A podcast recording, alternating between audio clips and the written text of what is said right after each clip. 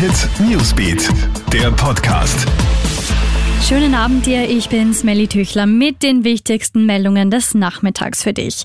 Fast ein Jahr nach dem schrecklichen Tod des Afroamerikaners George Floyd startet heute der Prozess gegen den Hauptangeklagten Derek Chauvin, dem ehemaligen Polizisten, der minutenlang am Hals des am Boden liegenden Floyd gekniet haben soll, wird Mord zweiten Grades vorgeworfen. Darauf stehen im US-Bundesstaat Minneapolis bis zu 40 Jahre Haft.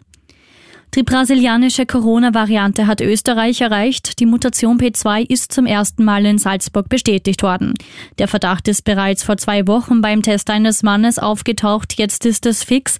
Weitere Verdachtsfälle seien bisher nicht aufgetreten, so das Land Salzburg. Wo sich der Salzburger angesteckt hat, ist nicht bekannt, denn der Mann ist weder im Urlaub noch sonst auswärts unterwegs gewesen.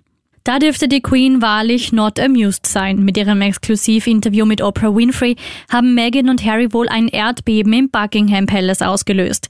Meghan wirft dem britischen Königshaus Rassismus vor, da während ihrer Schwangerschaft wild über die Hautfarbe von Söhnchen Archie spekuliert worden sei.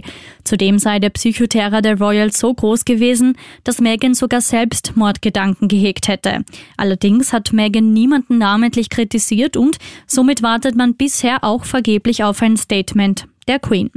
Und weiter geht's noch zum Maskenkrimi. Nach dem Skandal um umetikette FFP2-Masken aus China zieht sich Lansing aus der Hygiene Austria zurück.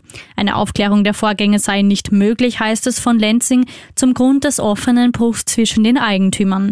Der oberösterreichische Faserhersteller hatte gemeinsam mit Palmers im Vorjahr die Hygiene Austria gegründet. Die Ermittlungen der Wirtschafts- und Korruptionsstaatsanwaltschaft rund um die Produkte der Hygiene Austria laufen weiter auf Hochtouren. Hit Newsbeat, der Podcast.